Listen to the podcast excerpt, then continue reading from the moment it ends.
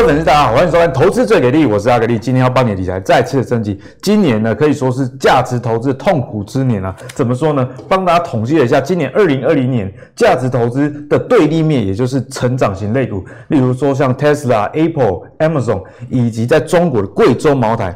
你看这些股票涨幅是多少？哦，从今年的低点以来哦，到现在的股价，其实涨幅啊最高的是 Tesla 四百多 percent 啊，那 Apple 也有一百多 percent。Amazon 跟贵州茅台也有将近七成八成这样的一个报酬，所以在这些成长型类股这个报酬率这么高的情况下，对于价值投资者来说，今年真的是相当的委屈啊。例如说像金融类股，金融类股是很多价值投资者其实蛮喜欢的一个族群，在过去几年其实它配息相当的不错，不过在今年呢，大家知道受到疫情影响。啊，利差的减少以及这些寿险业者汇损的一些压力，其实呢，这些公司今年的股价表现都不是太好。就算在股市涨了一整大段，但是呢，这种传统型价值投资的类股其实表现的不好。可是呢，在川普已经确定说，呃，改朝换代的情况下，拜登的时代，二零二一是不是价值投资者进一步的一个机会？那？这类的投资者又有什么该注意？我们今天就要来请教一下我们的两位来宾哦。首先介绍一下我们第一位来宾，就是我们轻松投资教父黄景川老师。哎，阿格力还有石方老师，大家好。那第二位就是我们富妈妈石方老师。大家好，我是十方。那首先要先来请教一下两位啊，因为大家知道说，哎，川普这个已经改朝换代变成拜登了。那拜登时代来临，他的个性比起川普算是比较稳定一点啊，可以预测一点。那大两位觉得说，明年二零二一啊，我们的产业股市的观察主轴应该是什么？因为每一年投资其实都是有一个主 key，像今年的主 key 其实就是科技成长型的类股。表现的非常好，看 S M P 五百里面，其实这些尖压股，其实的它的市值的增加显著的高过其他四百多家，所以明年我们该观察哪些？我们先请景川老师。呃，我想呢，今年动荡状况，应该是说这两年啊，呃，整个在川普说实在，它比较偏多啦。啊，那当然你有时候看到这个讲一句话，它就会大涨，有时候就会大跌。川普投顾嘛。对，但是这两年整体看起来哦，我用这张表给大家看了哈。其实我们这两年的指数表现算很不错，很不错，对，算很不错。那从台股这么多年的角度看起来啊，连续涨两年以后，其实真的都要稍微小心一点，涨多回档。回档或者整理，我觉得都有可能啊。嗯、那在这种情况之下呢，既然已经涨这么多了，你说要整理，你不会说一只股票呢涨翻天啊。毕竟我我觉得这样的一个你的压力也会很大。所以呢，我认为明年的主轴，今年已经大涨了，因为疫情大涨。对这些个股，我觉得可能要稍微注意一点了啊。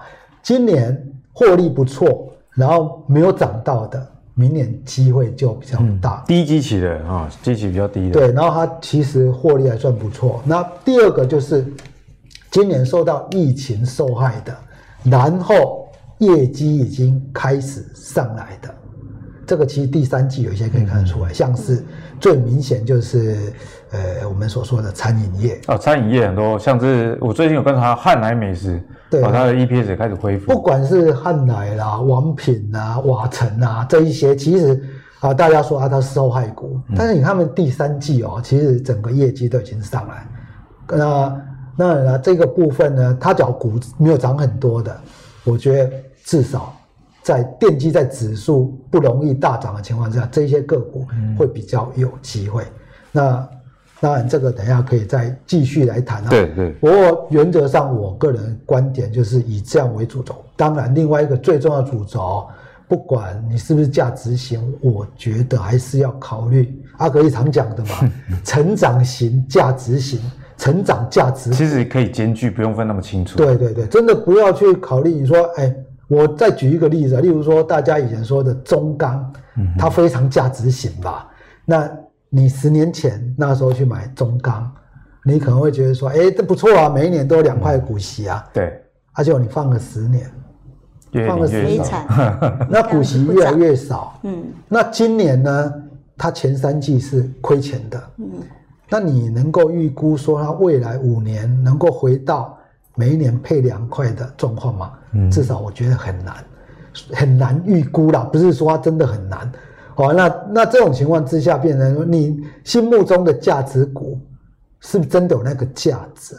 对，这是大家多加思考的一个问题了。对，所以我还是觉得价值成长股应该会比较适合。嗯，那在类股方面，老师有哪一些观察吗？呃，假如以类股来说呢，我觉得呢，像电子类股里面的封装测试啊，哦，其实它整体的表现也都很好，它涨幅也没那么大。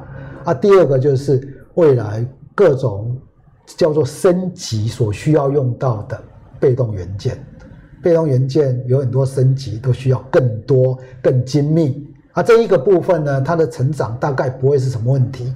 加上今年涨势也落后很多啦，然后它的本益比也比较低，对，都有一定的股息。我觉得这个这样子，至少你在投资的角度来看，应该是比较心安的。嗯，那石方老师怎么观察明年的主轴？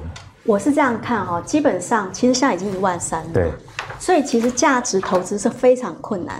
大家应该会觉得说东西很难找到，不确定它是不是已经涨到底，而且我们也很有压力，怕自己超在半山腰。对对对。所以它的关键在于它有没有成长的可能性。那我想跟大家讲，拜登时代的股市关键字叫两个：倒立。倒立哦，倒立是什么意思啊？其实今天是一一一一。就是双十一节，双十一其实讲倒立是很应景的。大家知道倒立，大家知道双十一是来自于天猫。对，天猫其实是阿里巴巴的马马云创立的。那马云其实在企业里面非常喜欢倒立，真假的？因为他说，人必须跟企业一样。都要把血流倒流的时候，才会用全新的角度看世界，全新的角度，用全新的方式去适应这个时代。所以那个时候，你看他成功了。当时淘宝出来的时候，全世界最大的是 eBay，可是 eBay 其实是掉了大概七十 percent，从市占率九十掉到二十。哇，夸张哎，掉这么多。嗯。然后淘宝是在几年内从零升到九十，那你说他怎么做到的？它的关键有一个财经专家，其实当时他分析所谓的倒立，他就是用这个观念来赢得这个战略。那什么叫做倒立？其实它就是用一种全新的方式去改变流程，全部倒反。大家看这个表哈，eBay 如果收费对买卖家收费，那我就不收，这是要跟对手不一样。完全反过来，如果说你买家跟卖家不说话。就是 eBay 原来的方式，那到淘宝的时候，它就即时通，就是让他随时可以联络，是不是又反过来？随时可以发问。然后 eBay 是先给钱，先给钱给卖家，可是淘宝是先收货。哦，这个一来一往真的是完全相反，所以它才成功。所以有一个那个理财专家，他就是把它定义为倒立，就是这个时代跟马云成功的关键。嗯所以你看哦，阿里巴巴这六年涨了多少倍？阿里巴巴六年涨了四百四十一趴，吓死，四百四十一。而且它其实做到的是呃年复合投报二十七趴。哎，阿格里，很夸张，这个才叫做价值投资。买到这一只就绩效赢巴菲特的意思。刚刚教授说的 就是这个概念，中钢为什么不涨？嗯、因为它没有一个成长性，它没有去改变这个世界。为什么他做到就是一个流程改变，然后改变人的习惯，所以他在长时间会发生一个大幅的改变人的习惯，所有人的生活通通变了，然后这个企业从小变成很巨大，嗯、对对对，这是价值投资真正的概念是在这里。不是我一年领四趴，我很舒服，嗯、这个不叫价值。就就我觉得传统型大家在讲价值投资，一直只很狭义，变成说啊，你要买什么价格跟那个股价价值有落差的时候，只有在捡便宜的时候了，但是没有说对捡便宜捡到便宜货，但是它这个便宜货又要成长，这个是最好的。那从倒立这个思维，哎，石方老师，我们该怎么样去应用在股市的选择上？我觉得我们现在可以。大家一起动动脑，你也跟着动动脑。如果说有一辆车子它需要汽油，对，那我们就反过来不要汽油，不要汽油。车子要展示间吗？你看我们车子是不是都要有个售，我们要售楼处，房子要售楼处，车子要展示间，那我们就不要。那车子要定期保养吗？我们也让它消失。哦，这么夸张？我们让它通通反过来，那这会是什么企业？啊，就原来的电动车啊，电动车。好。大家在一起玩哦，老师也一起玩。贷款一定要抵押品吗？过去如果不是信用贷款的话，势必是要了，对不对？好，那我们就让他都不要有，嗯、好不好？那贷款一定要有跟借钱的人碰面吗？我们就让他不要碰面。第三个，我们可以借一块就好。哦，一块钱只借一块钱。我们通常要几万、几十万的借，我们大家借一块。通常借一块就是不用还的。对，不用还。所以它反过来是什么？全部反过来就是蚂蚁金服，最近出代志的那一个。蚂蚁金服。对。从蚂蚁金服变蚂蚁金服了。所以你会看到这是什么？这两种企业是未来，你如果要做价值投资，这几年哦、喔，对，你在一万三或大家已经很热的状态下，你还要赚到钱的价值投资，你要投资倒立的企业，投资倒立的企业，嗯，倒立的企业可以帮助你，嗯，攫取那个人类生活习惯转变，因为我们都在转变，这次疫情其实改变了非常多的生活习惯。像以前那个爸妈那年代也没有在低头族啊，那刚拿手机的时候被爸妈骂，结果现在最严重的低头族就是爸妈，每天在传赖。这个价值就是东西会长大，叫价值。所以呢，其实价值投资我们不要再矮化成说，哎，只有在捡便宜的时候才去买这个股票，反而是说很多公司像石方老师讲的倒立型的这些企业，它的商业模式出现的时候，其实这也是开始可以评估价值的时候了，不是只有等到 EPS 这个才叫价值。那展望明年啊，虽然不会再受到川股投顾这样子的影响，对不对？但是疫情毕竟改变了我们的生活形态，就像哎石方老师刚刚说的。哎，其实马云他为什么能这么有钱？是因为他的企业其实做的事情是改变大家的消费习惯，倒立嘛，对不对？对。那在先问景川老师好了，在未来的这一年呢、啊，你觉得哪一些产业啊是可以这样多加观察的？呃，基本上大家应该分成比较长期的产业跟比较短期的思考了哈。因为今年有很多公司突然叫做爆发性的成长，那。相对上，它明年在三月的股息可能会不错，嗯嗯，哦，但是它明年因为今年爆发性成长都是在第二季以后，第二季跟第三季，所以明年第二季的压力就很大了。啊，明年第一季他们股息不错，然后呢，第一季还 OK，所以这一些类股啦，像是一些 notebook 啦，嗯，哦，PC 啦，嗯、像是一些远距啦，哦，甚至一些长城货运啊。嗯。这一些可能在明年的第一季、第二季，因为股息的状况还不错，但是长期的角度来看呢，我觉得真的还是要思考一下，就是啊，其实，在上次节目我们就提到说，过去比较没有，那未来比较有的，现在看起来最明显的就是电动车嘛，嗯，哦，电动车现在可能全世界就两百万辆啊，可能五年后就三千万辆，这个指数型的成长，对，这个空间其实真的用。这个想象空间就很大，那事实上不要说想象，就是实际上空间也很大，已经在发生。对，已经在发生，慢慢发生。那可能就是要找类似这样的公司啦。好，那像这样的一个长期台湾以科技业为考虑的，像利基在这个电动车上面的利基，利基哦，我以为你在说股票，那是利基电机在这个产业上面的，我觉得就会有空间。然后甚至呢，电机在所谓的刚刚所提到的升级，升级，你说啊，以后要从五 G 到六 G 啊，现在现在五 G 嘛，嗯，开始有人说要有六 G 了，嗯，那总是会有一些既定的竞争力。那这一些企业有没有什么基地的竞争力往未来这个方面发展？对，大概就是这个样子了。那当然呢，另外一个主轴就是，哎，今年新冠影响太大了，那明年已经开始上来了。开始上来，这个大家就要好好看看财报。真的要上来到过去的水准，股价又没有涨得太凶，我觉得这样买会比较心安。你们比方来说哈，对，航空好了，嗯，哦，这几天因为啊新冠肺炎说，哎，有疫苗了，疫苗，对，啊有疫苗，所以航空股就大大涨。但是大家想想看，这个航空真的要回到。过去还不错的获利，要多长的时间？那、啊、你不要股价都已经涨到跟疫情前的价位一样了，嗯、那、嗯、那这种东西就没汤可以喝了嘛，对不对？对，也没肉可以吃。所以大概用这个角度去思考，我觉得可能会好一点。那我觉得景川老师刚刚的分享里面有一个我很喜欢的点呢，就是投资要考虑到时间这件事情。哦，比方说，呃，疫苗出来，那航空股是不是受惠？这答案是肯定的。对。但是这个事实的发生需要多久的时间，就是大家要要多加去思考的啦。像过去电动车的概念刚开始出，也有开始电动车的时候，那时候加油站相关的类股。的股东就有问我说：“那怎么办？是不是现在要卖掉？”我说：“拜托你看一下，光台湾就好了，路上在跑的车还有上千万台，比例占多少？对，比例占多少？是，而且电动车全面影响这个加油的车。我说，如果现在今年全部都不卖那个汽油车，油车嗯、那明年加油站会倒吗？也还是不会倒。所以投资你要思考这个时间演进的问题了。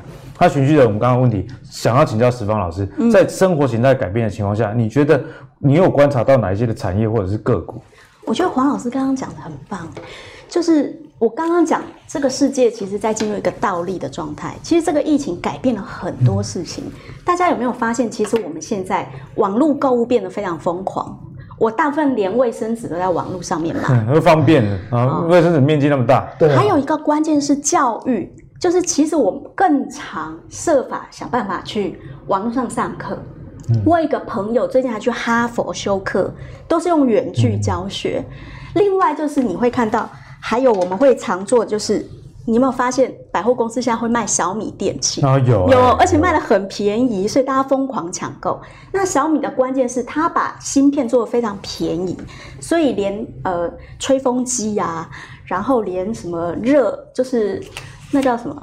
热水器，热水器都可以装蓝牙。嗯、你会发现说，为什么连电器都好像在做一些更新？现在现在电视一或者是那个洗衣机都有 WiFi，对，洗衣机有 WiFi，不可思议。嗯、这就是其实你要感觉到的改变。还有一个就是新银行，大家有没有发现中租最近其实涨得啊？中租最近股价到一百六十元左右。然后大家有没有发现蚂蚁金服要上市的事情，其实是？轰轰动全世界，这都是新银行的代表，就是银行已经借钱的方式，或者是大家贷款的方式，已经全部改变了。所以你会看到这些改变，其实它最后都指向一个东西，什么呢？它的核心叫做新晶片。哦，要有晶片，而且又不能太贵嘛，对不对？通通都环绕的新晶片，所以这很有的讲。嗯，新晶片的关键就像这一切新产业的柴火一样。所以，谁掌握了中间这个新晶片，其实会是一个动能，或者因为每个行业都需要它，嗯、新的动能，它会是一个核心。不管是高阶的还是比较入门的，我们刚刚提到嘛，像新电器，你刚刚讲的汽车也是，对对对对。对对汽车现在汽车以后要联网了嘛？像我车也有自动驾驶啊，我也有。你有没有在用？我有在在用自动，其实蛮好用。其实自动驾驶没有大家想的那么可怕啦。嗯，好，会东西会出事都是人的问题，不是东西的问题。就像投资会亏钱也是你自己的投资啊。我我最近刚买了一台新车，是那个 Lexus。Lexus。那 Lexus 跟我说呢，它的二楼全部要拆掉，就是那个。保修中心全部要拆掉，我要拆掉，为什么？我说你为什么要拆掉？啊、因为它全部要改成 shopping mall。那 改成 shopping mall 要 shopping 什么？我说你要 shopping 什么？因为他说将来的车子不保养了，因为他们全部要换代变成电动车。嗯、我说哇，这是大事情，他们已经先前部署在做这件事，所以你要看到这个世代其实在做什么改变，而这个改变会最终改变人的行为，所以你要预先做这一件事。你这才叫价值投资，就是领先在价值出现之前，嗯、这个价值成长的时候，你的获利其实才是会最大。那刚刚提到的这个新晶片，其实这也是为什么今年联电、台积电涨这么多的原因嘛，因为各式各样的产品现在都需要这个晶圆。那过去，比方说像电风扇。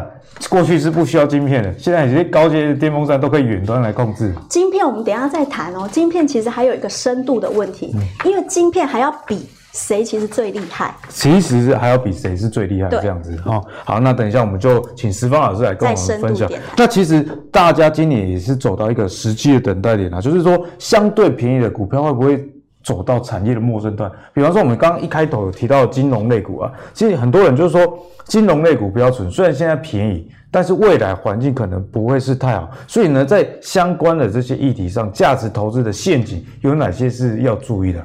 呃，我想价值投资哦，大家最常用的方式大概就是本益比吧，哦，本益或者是净值比，大概是这两个。嗯，对。那这两个其实最担心的一个问题是有两种啊，一种就是今年获利突然变很好的，它本益比变得很低。嗯。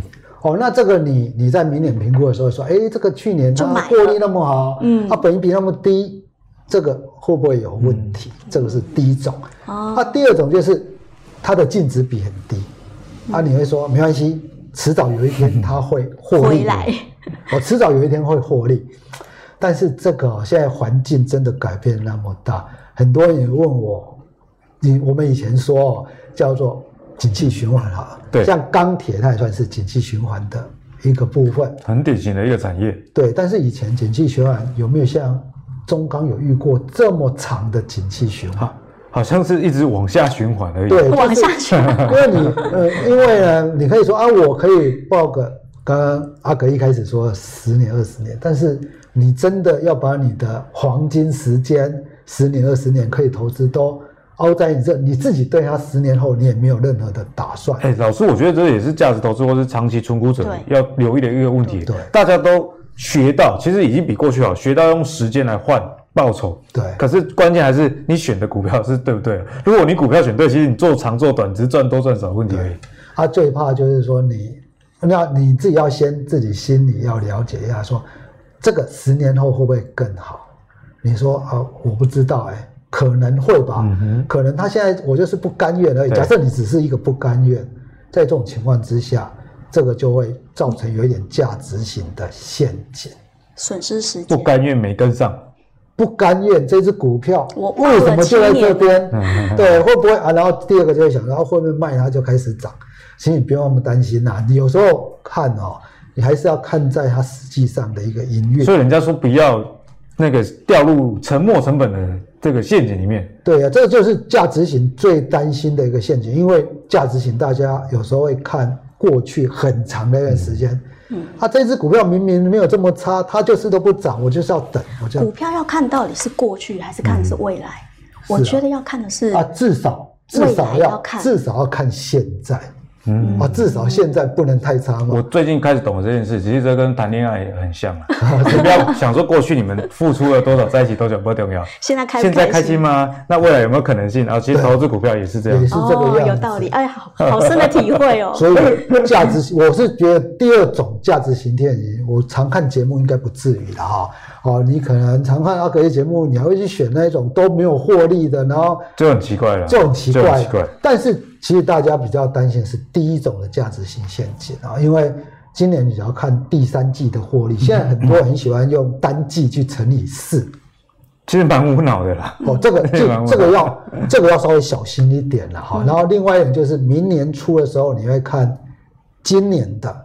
来判断明年的，嗯，这个要稍微特别小心。你对那种爆发性型、爆发户型的成长，那一些公司真的要小心。就是总结来说，如果这个今年获利是比较一次性的哦，比方说因为疫情的急单，或是这医疗需求，那比方说口罩啊，等大家都扩厂之后，这个市场恢复正常的状况下。那这些口罩公司到底能赚多少钱？就是大家值得去思考了。还有疫情如果结束，那对于这些口罩相关的医疗用品，如果需求降低，那这些股票虽然今年的状况很不错，不过明年你就待机，就可能要有点多条了。你就会担心这样的一个状况，但不是说口罩这个就不见了，不会啦。但是这么多人原来只有十家在做，现在变了一百家在做，那你获利还有办法像今年？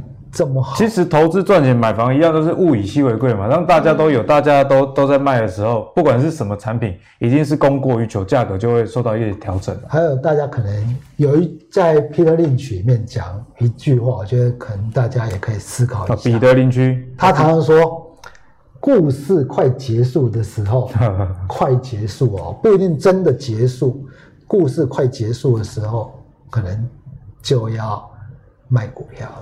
所以你要思考这个故事是不是结？哎，老师，我觉得这跟那个吃鱼卖股的理论一样，就是鱼我们不要吃整条啦，吃到中间肥美的那一段，甚至吃到哎接近尾巴的那一段就好了，你不要想把它吃完。我觉得这个在投资上可能是降低风险的一个方式。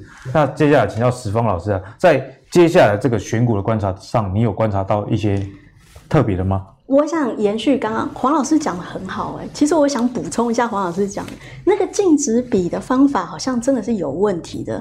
因为净值到底是怎么计算？对，因为有很多净值其实是公司如果要倒了，哦、对对，公司如果已经要倒了，真的要倒之前不会用那个净值去估算这个公司的价值，嗯、因为当你在法院拍卖的时候，可能是打三折，跟买法拍屋一样、啊。对，对对对。好，那我们现在来讲一下。延续刚刚讲的倒立的企业，我们刚刚不是讲了汽车吗？还讲了银行。那究竟在这几个行业里面，什么是像我刚刚讲的那一种，可以用大幅的改变人类生活还有成长力级的？没错。我觉得我们来讲特斯拉好了。啊，先讲新芯片好了。我们刚刚讲晶片是所有产业里面的中心嘛，所以晶片我们讲到的是台湾队，就是台积电还有稳懋。为什么我会特别讲台积电？因为我们你要了解，晶片的核心是在于现在晶片很难做。嗯，现在晶片大家不了解，晶片其实它的原料是是细，对，好半导体。那它的关键是在于有一点像拍照这样子，我们就把东西投影下去。那现在因为线路已经太复杂，有点像 one net key 处？如果你要盖房子，盖到十楼还好，我们现在的技术二十楼也还好。可是如果你要盖到一百六十九层呢？哇，还等会出代志。现在台积电在做的事情是接近于要去盖一百六十九层的这种高超高摩天大楼。哦，是这样？怎么说？因为我们现在的运算是非常快的，不管是汽车或者是一种更高我们的手机，它的运算太多了，以至于它已经到达了人类我们说蚀刻机，就是它做的那个机器的极限。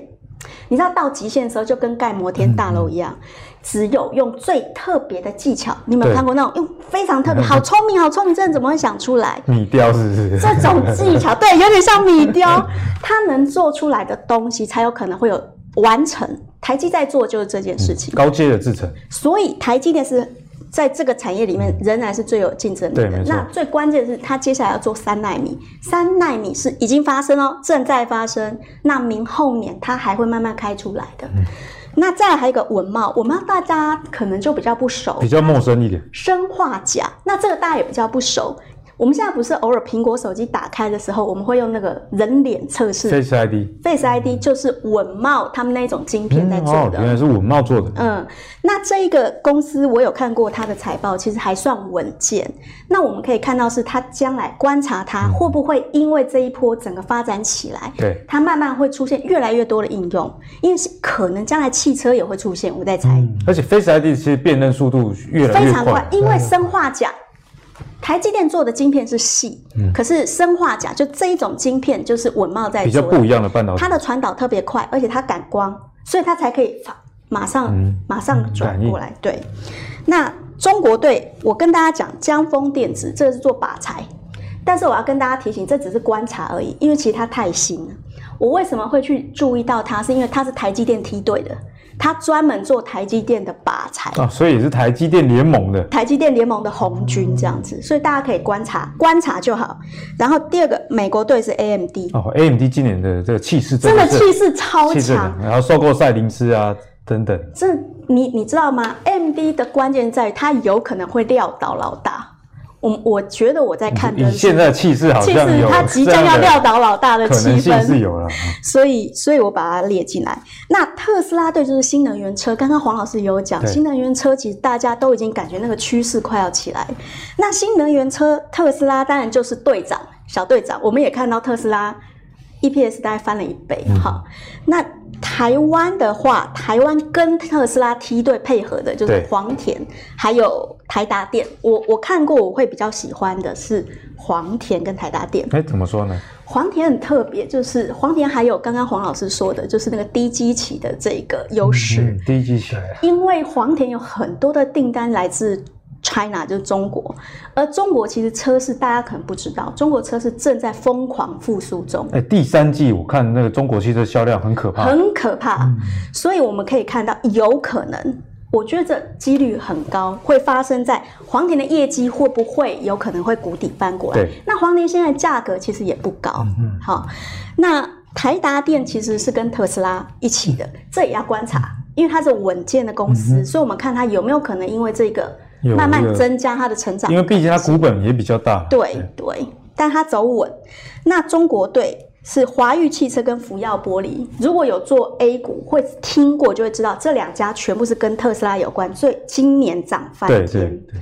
那华域呃福耀玻璃就是做特斯拉的玻璃，哦，是做特斯拉的玻璃，就是它。那华域汽车做的是什么？特斯拉的整车。整车。整车就是把车子做出来之后，他要把它组装。组装整车的组装。组装，嗯、对。所以这两个现在，所以如果投资入股的，其实也可以观察这两档未来的一个走势。上次不是说歪打正着吗？对，这我们不知道谁会赢的时候，最好是这样子来做。嗯，然后另外中国队的话，我们来讲那个新银行，因为我觉得新银行其实最近的新闻讲得非常的热门，可是我认为台湾的听众可能不一定了解到底蚂蚁金服是做什么的。那基本上你就用这张表就知道了，它就转账理财跟贷款。转账理财跟贷款。转账就是支付宝，理财余额宝，贷款的花呗。那他们的赚钱方法就是转账就赚手续费，一万块转一万，我可以收四点七块。哦，算是蛮不错的。其实还不错，可是它有很强劲的对手，就是微信，微信也有一个转账，所以它的最大对手是腾讯。而且它市场已经很满，覆盖率非常高，所以你可以想见，在这么有竞争对手又覆盖率高，他一定不敢拉高他的手续费。然后理财叫余额宝，余额宝真的背后就是货币基金，其实它就是货币基金，货币基金叫天弘基金。那它的关键是，它也已经到了一个成长的极限，所以它真正赚钱就是花呗。花呗，然后花呗是在做什么？这是台湾的观众比较陌生的。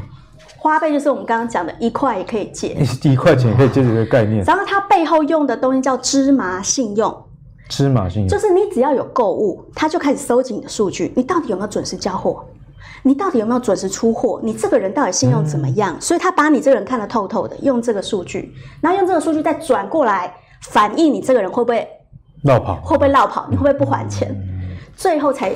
一块也借给你，所以不用担保，因为我已经观察过你了，所以你可以看到蚂蚁金服其实是一个新银行。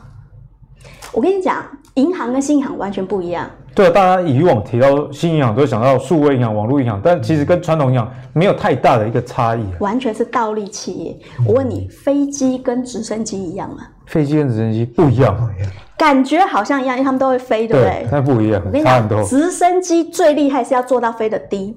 最好高过树还很稳，可是飞机是要做得高，所以我跟你讲，概念上他们都叫非，是可是其实他们做法不一样。新银行跟旧银行也是完全不一样的概念哦。旧银行讲的是信用、抵押、放款、利差，可是新银行讲的是大数据。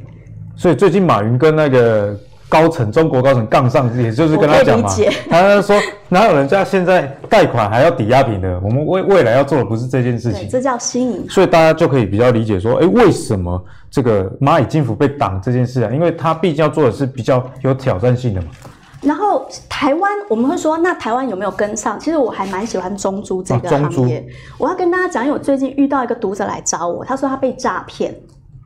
那被诈骗很特别，我听到的一个故事的环节是，他说他为了要借钱，他用摩托车去做贷款，就摩托车那个人叫何运，居然就租给他，好像就借给他二十万，直接就借给他，我觉得他以物马上就轻松的贷款出来，而且用很快的速度流程去经过哈，我觉得这一家公司在经营这个产业上是很灵活的。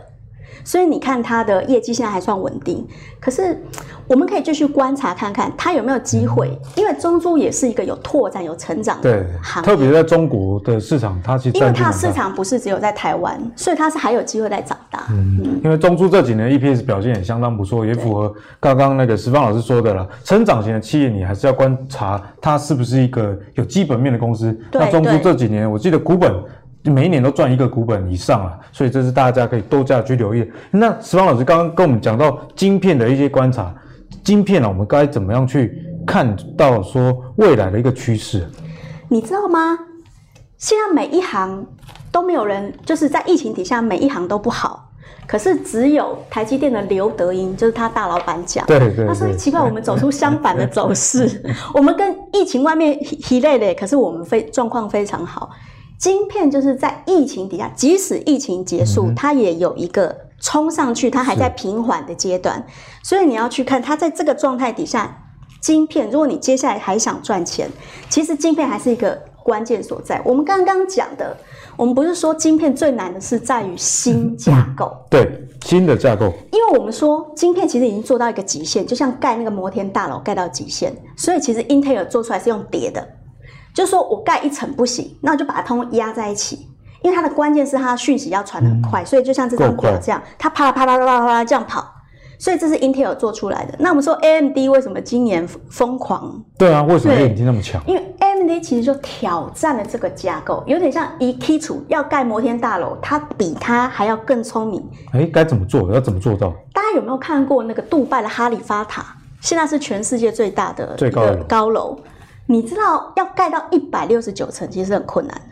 所以他就把房子，首先呢，水泥怎么送上去？他不是用那个起重机送上去，因为一百六十九层真的送不上去。对啊，怎么送？所以他就用像气压这样压上去，而且因为他这样压上去，就这样冲上去，对不对？它里面要加冰块，因为它在冲的过程里面，它可能会让它加热，加热，所以那个水泥就会变质。所以你看多好玩。他为了要盖一个一百六十九层，要做出这个在原料上的创新，嗯、一样，台积电也在做这些事情，欸、全世界都在做这些事情。石方老师，我觉得你讲到一个重点，就是重点不是做出这个东西困难而已，而是你做这个困难的东西，势必也会发展一些新的技术、新的架构。你看，它流程也改变了，然后它有必须要用用出一些非常特别的方法。来去改变它的呃它的形体，嗯、所以它后来做成一个针尖，就是像尖这样，而且它其实是会摇的，它故意让它会摇，但是它设计过让它可以摇过来再反过来，嗯、所以晶片你就这样想，它就是在新晶片就是在盖。哦，原来是这样，在盖新的哈利法塔是一模一样的概念，所以谁占据了这个能力，谁、嗯、有可能就会是成为这一个将来成长之王哎、欸。就是所有新型产业的交集者，交集者，交集者。那你知道最近苹果其实就是用了新的芯片？啊、对，因为 Apple 其实这几年也在采用石方老师说的这个策略，因为晶片的运行越来越快，所以 Apple 现在那个晶片的处理方案都是单晶片，在一个晶片上可以解决掉所有的事情。对，所以我们会看到，我们也要开始观察，究竟谁会是胜出者？那我是觉得 AMD 的那个。看起来那个迎面看起来还蛮……你说那个谁哈，那个 K 谁？K 谁？是是有强哎。对对对。那池方老师在晶片部分还有要要帮我们补充的吗？我觉得其实大家要注意，晶片不仅仅是赢在一个呃它的架构的方面而已，嗯、还有一个就是数据中心啊。对，过去大家对数据中心需要用到什么材料，其实不太了解。数据中心现在的市占率最高的是 Intel。所以，Intel 是全世界现在大概占了七成，可是它现在的地位其实是岌岌可危。因为简单讲，今天如果你电脑里装我的东西，数据中心可能连过去就不是 Intel 了，嗯、就可能是 AMD 了，对，对不对？所以其实不只是 AMD 进来，你知道 Amazon 也要进来，阿里巴巴也要进来，Google 也要进来，这听起来是兵家必争之地。那今天讲难听一点。如果你的旁边有这么多人准备要跟你干架干一场的时候，嗯、你的胜算可能就就是其实压力非常大，至少市占率一定会受到影响，模糊率要，所以我觉得 Intel 真的要小心。如果你持有 Intel 的话，嗯、要注意这样。嗯、所以呢，未来的这个新型的产业变化其实真的是很大。看到 Intel 其实过去是。晶片里面之王啊，对。可是今年呢，你看 Apple 已经把它的新的 MacBook 换掉，换掉了。过去都是用叉八六架构嘛，对现在是使用台积电五纳米的一个技术。所以呢，在投资上，我觉得台湾的半导体业还是很有机会，还是很值得在二零二一去观察。不过，重点就是说，这股价啊，大家还是要留意，因为我们常常在聊这些是产业的趋势以及呃它的龙景。可是如果股价涨得太多的话，哦，就不超值了嘛，那就是大家投资的时候要多加去思考这中间的一个落差啦。那最后要帮大家问一个问题，就是 ETF 为什么要突然转到 ETF？是因为我们刚刚讲了那么多，其实都是在讲价值投资。那其实最喜欢价值投资的人的族群之一啊，就是小资主，因为他们觉得说我还没有能力去追到标股或是抓成长股嘛。那在现在台湾这么疯 ETF 的状况下，比方说什么零零八七八零零五六。但是也发生了很多事情，就是诶配息其实不如预期。那在买这些 ETF 上，老师有什么样的建议给这些小资族啊？哦，好，这个我跟大家提一下，其实 ETF 它也是一种基金呐，哈。那大家要知道，它跟以前的基金有什么不一样的地方啊？哦，就是说，在我记得我以前上课第一堂课，都会跟我的教投资的时候，对，都跟学生说，第一个。你就是不要买基金，不要买基金，为什么呢？所以包含 ETF 了？没有没有，它跟 ETF 就不一样，它的逻辑是不一样。哦，不要买基金呢？主动型基金。对，因为呢，这边刚好有几张表格哈，我随便抓五年的资料，嗯，大家可以看。其实像这个是二零零七到二零一二，哦，其实超过指数的只有十趴。啊，超过我们简单说，超过零零五零，所以巴菲特才说啊，你如果很不好投资什么，你就买。基金哦。然后呢，这是二零一零到哦，这边有两个时间点哦。嗯、其实大概任我抓了五个，任何的五年，你说这个投资基金当然要放时间比较久，超过指数的零零五零啊，对，都只有二十趴。哦，大概都只有二十趴了哈。天哪！啊，这个也是另外一个啊，就是另外一个时间点。所以呢，就是说你不要买基金啊。其实基金，你说啊，我还是有一些选择的方法啦。以前人家说的四四三三啊这些选，但是真的叫做过去的绩效不代表未来。这个我也看过很多。哦，你往前看，这个时间有限，我在这边就不讲。嗯、但是选择基金最大的一个问题哦，跟选股票最大的差异点是，我们选股票呢，今天营运变差了，我可以把它卖掉。嗯，基金你的停损点要怎么设？不知道发生什么事，因为你你你不知道怎么设停损点、啊。对，因为你说基金它永远不会倒，我相信在大多数的情况，你不要买到什么正二的那一种 ETF 啦。嗯大概都不会倒啊，你就会说啊，越跌越买。问题是，这种情况之下，你到底要怎么样？中钢也还没倒，对不对？对，啊，也不会说不见。问题是你时间成本，投资也是要就是要赚钱的。对啊，这种情况最重要是基金，第一个你不容易选，你没有一个依据选择，嗯、更不用说你有一个依据要停损。对，我买错了，什么样叫买错？我真的不知道。嗯、所以基金我是不建议的哈，嗯、但是 ETF 不一样。ETF 现在的 ETF 它有一个特点，就是它都会先告诉你他买什么对象。嗯，啊，我们以大家国民 ETF 啦啊，那个零零五六来说好了，它的选择对象是从这一百五十档里面，就是最大型的这一百五十档，他不会自己去买一些奇奇怪怪。对对对，当然这些很奇怪的股票，它可能未来有成长性，但是也有一些基金，它可能买了。十天就在卖股票，我就觉得这个真的有一点莫名其妙啊。那这一些，第一个，它的操作的时间半年才换一次成分股；第二个，他会选，就像零零五六，他就告诉你，我只能买这一百五十档，从里面去买三十档，预期明年股息最高的这三十档做一个组合。对，哦，好，所以呢，它的对象是一个设定的，我觉得呢。这个会比较安全。好，接下来要填你怎么样选你自己适合的 ETF 了哈。嗯，我觉得跟个人的逻辑有关系了。比如说，对，我问拿格力啊，你会你在选配息那选预期明年好的，还是看它过去不错的？我都看了，我比较贪心的。对，这都要看。那比如说，台塑三宝好了，嗯，今年的获利不怎么样，嗯，所以明年的预期一定不好。理论上是这样，一定应该可以预期你是不好，嗯、所以零零五六就没有这些成分股了。嗯，他大概不会选到台塑、台化、南亚不会。嗯，但是你看其他的，像 FH 富时这一个，他所考虑的就是过去三年，他不是用预期的。哦、过去啊，三过去一年或过去三年，嗯。啊，过去三年台塑三宝不错，嗯，所以他今年会不会把它排掉？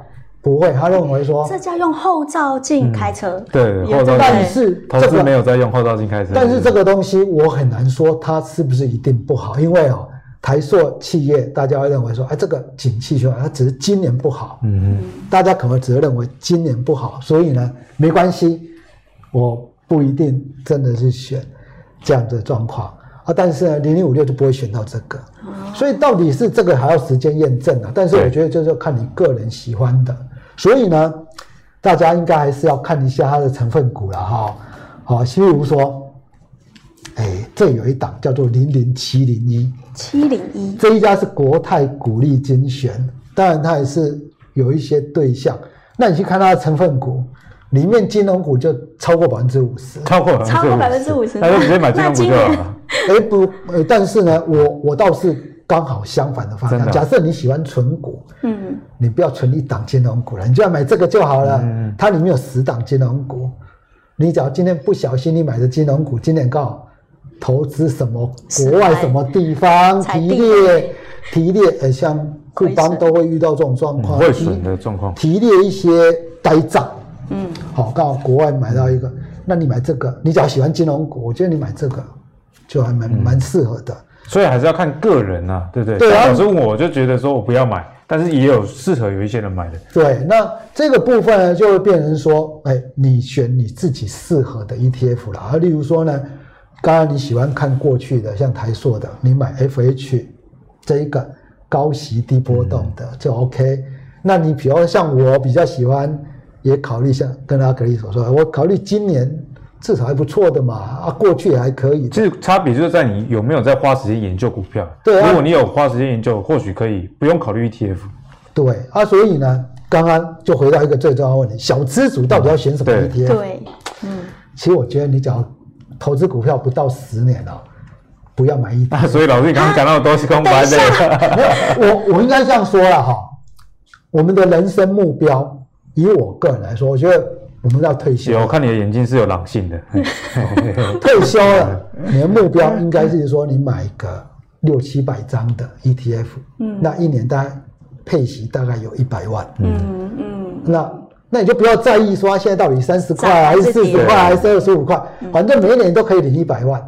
啊，以它的那种操作属性，因为这是一百五十家最大的公司去对。选的，对也，不会选到一些怪里怪气的了哈。那所以就还不错，但是那是最后的目标呢。你不要说你现在才投入股市才十年，那你的收入本来就没有很高了，嗯你现在就去买这个，我觉得报酬率不够。对，我在，所以你要设定你的目标，应该是前十年，应该是说你投资股票，你的目标至少要抓个十五到二十趴了哈，十五到二十趴，不会太难的啊。因为你常看阿格力节目，用成长价值型，其实很多股票，嗯，又有成长又价值，那个大家都不是问题，只刚要刚池方老师只是假装而已，他其实都是对啊，都超过了啦。那我的意思就是说，啊，那你说，哎，我们年纪比较大的时候，你说，哎，我买一些 ETF，我不用管它的股息，而且我更多像是要去旅游啊，要干什么啊？你可以呢有一定的固定收入，但是对年轻人，我真的不会很建议。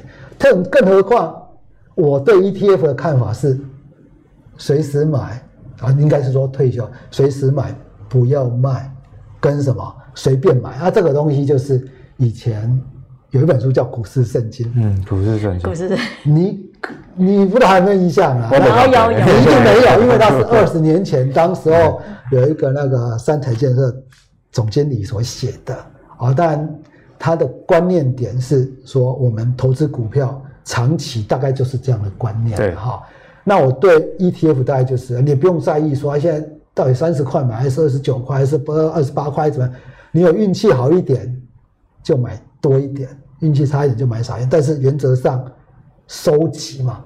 但是年轻人，你太年轻了，不要去收集。你应该，我的建议是哦，满十年，然后你把你的，我这边有一个数字哈，就是说你现在每一个月投资一定的金额，那十年后你再买 ETF，买你手上净值的一半，每个月要投资多少？哦、每个月我记得投资六千，投六千块。对，前十年，十年。然后呢，接下来的二十年都投资一万块，嗯、然后第十年跟第二十年把你的资产的一半拿去买 ETF。哎，怎么说？为什么是这样？好好玩哦。因为哦，我们说，当然说你一直互利下去很好，对、嗯。但是你现在金额找不到，你会觉得我可以承担风险。